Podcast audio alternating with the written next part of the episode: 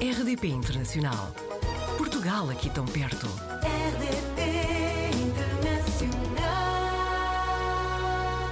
A Marta Cardoso Lopes é doutorada em Economia, especialista em Economia do Trabalho. Tem-se dedicado principalmente a estudar fenómenos como o desemprego e a proteção do emprego nos diferentes contratos de trabalho.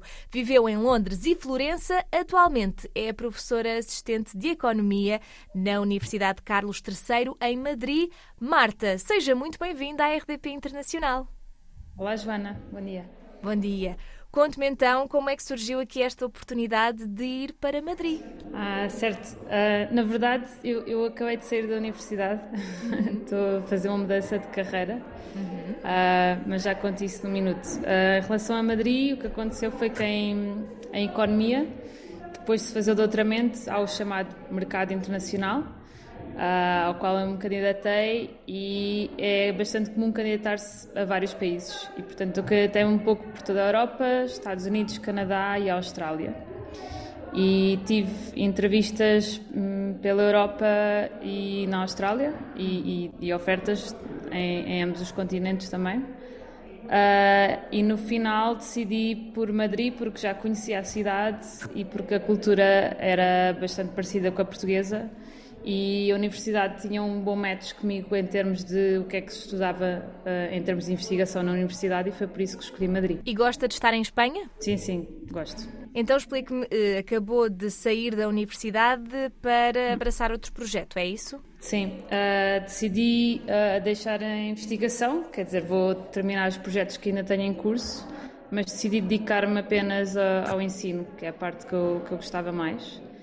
E estou agora numa escola internacional britânica, também em Madrid, ah, chamada British Montessori, um, estou a dar aulas de informática a alunos dos 13 aos 18 anos. Eu já tinha dado ah, aulas de ah, informática e programação na universidade, portanto não é assim um salto tão grande, mas as idades são, são diferentes. Como especialista em economia do trabalho, qual é que é a sua opinião relativamente a este movimento mais ou menos recente que é o quiet quitting? Ah, que houve agora com a pandemia, certo? Eh, na, na pandemia foi mais a The Great Resignation, não é? Entretanto, agora o Quiet Quitting é o movimento em que as pessoas decidem entrar à hora, sair à hora, fazer apenas o estritamente necessário, aquilo para que são pagas e nunca dar mais do que aquilo que é suposto. Um, eu acho que com a pandemia um, mudaram muitos paradigmas do, do trabalho, da maneira como se trabalha e, acima de tudo, da gestão entre a vida pessoal e a vida profissional. Um, e por isso eu acho que essa é a maior explicação para, para este movimento. Não é, é não só isso dos horários de trabalho, mas também muita gente uh, decidiu mudar de, de trabalho ou mudar até de carreira ah, para se dedicar mais à, à parte pessoal da sua vida, eh, que eu concordo bastante.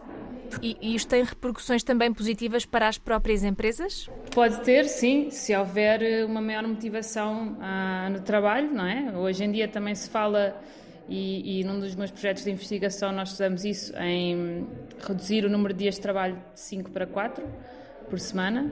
Ah, e a ideia é mesmo essa, é todo o tempo que se está a trabalhar ser mais produtivo ah, e o tempo que não se está a trabalhar compensar na parte pessoal que pode ah, mudar hum, a parte mental do trabalhador e torná-lo mais produtivo. Faz sentido há 150 anos termos uma carga horária de 8 horas por dia? Ah, depende de como é que essas 8 horas são geridas, mas hum, nem, nem está muito mal. A questão é que muita gente ainda faz ho- horas extra.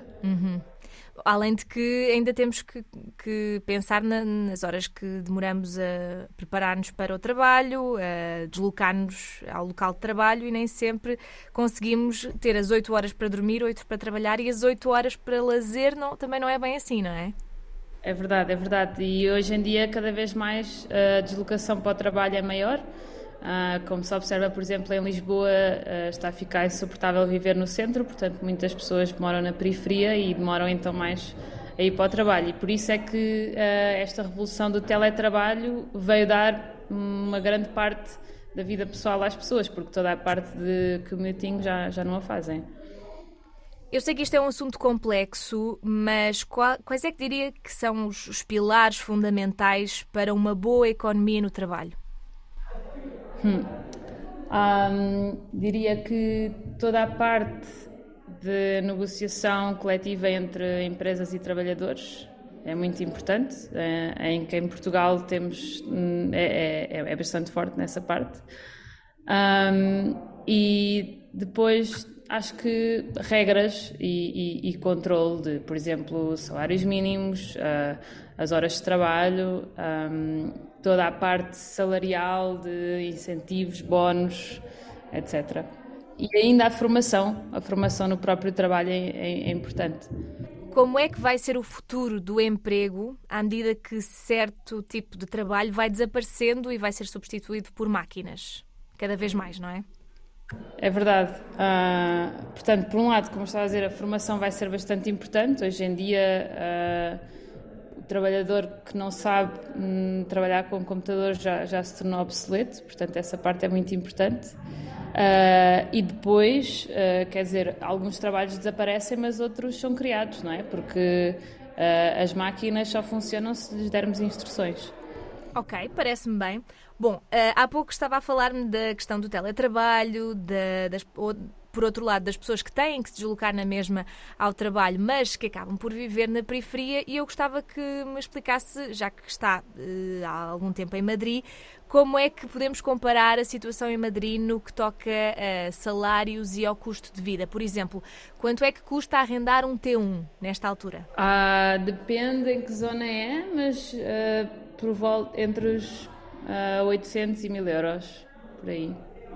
Certo, e no, e no, que toca ao resto, como é que é a relação entre aquilo que são uh, aquilo que é o custo de vida dos bens essenciais e se calhar um bocadinho de lazer também e os salários? Acha que há uma boa relação, que se consegue ter, ter alguma qualidade de vida indo para Madrid?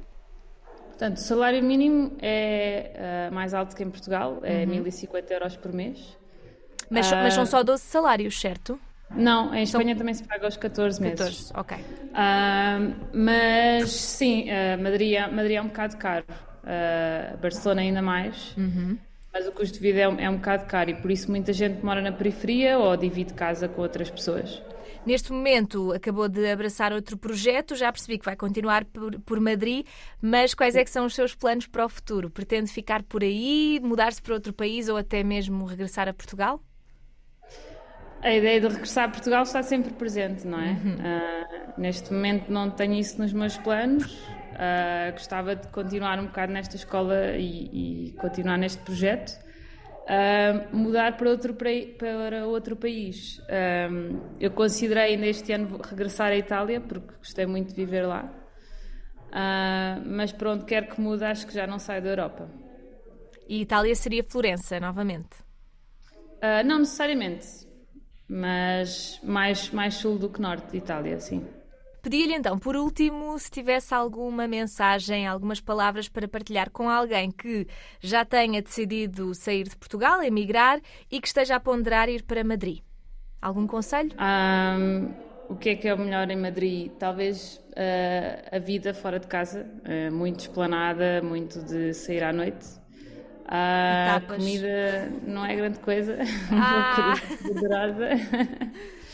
uh, e tem muitos espaços verdes, portanto, não tem praia, para mim é o, é o, grande defeito de Madrid, mas tem muitos espaços verdes que dá para ir correr, fazer piqueniques, passar uma tarde a ler um livro, e, e, isso é uma coisa que eu gosto muito em Madrid. E depois a proximidade, e quer dizer, os voos são bastante baratos. Ainda não temos, infelizmente, o comboio rápido um, mas é bastante fácil ir a, a Portugal. Muito bem, ficam aqui as suas palavras, a sua experiência em Madrid. Espero que seja onde for, seja novamente em Itália, que regresse a Portugal ou que fique por aí, que tenha muito sucesso e que nos vá contando tudo. Pode ser, Marta? Claro, combinado. Fica combinado. Muito obrigada e até breve. Até breve. Bom dia.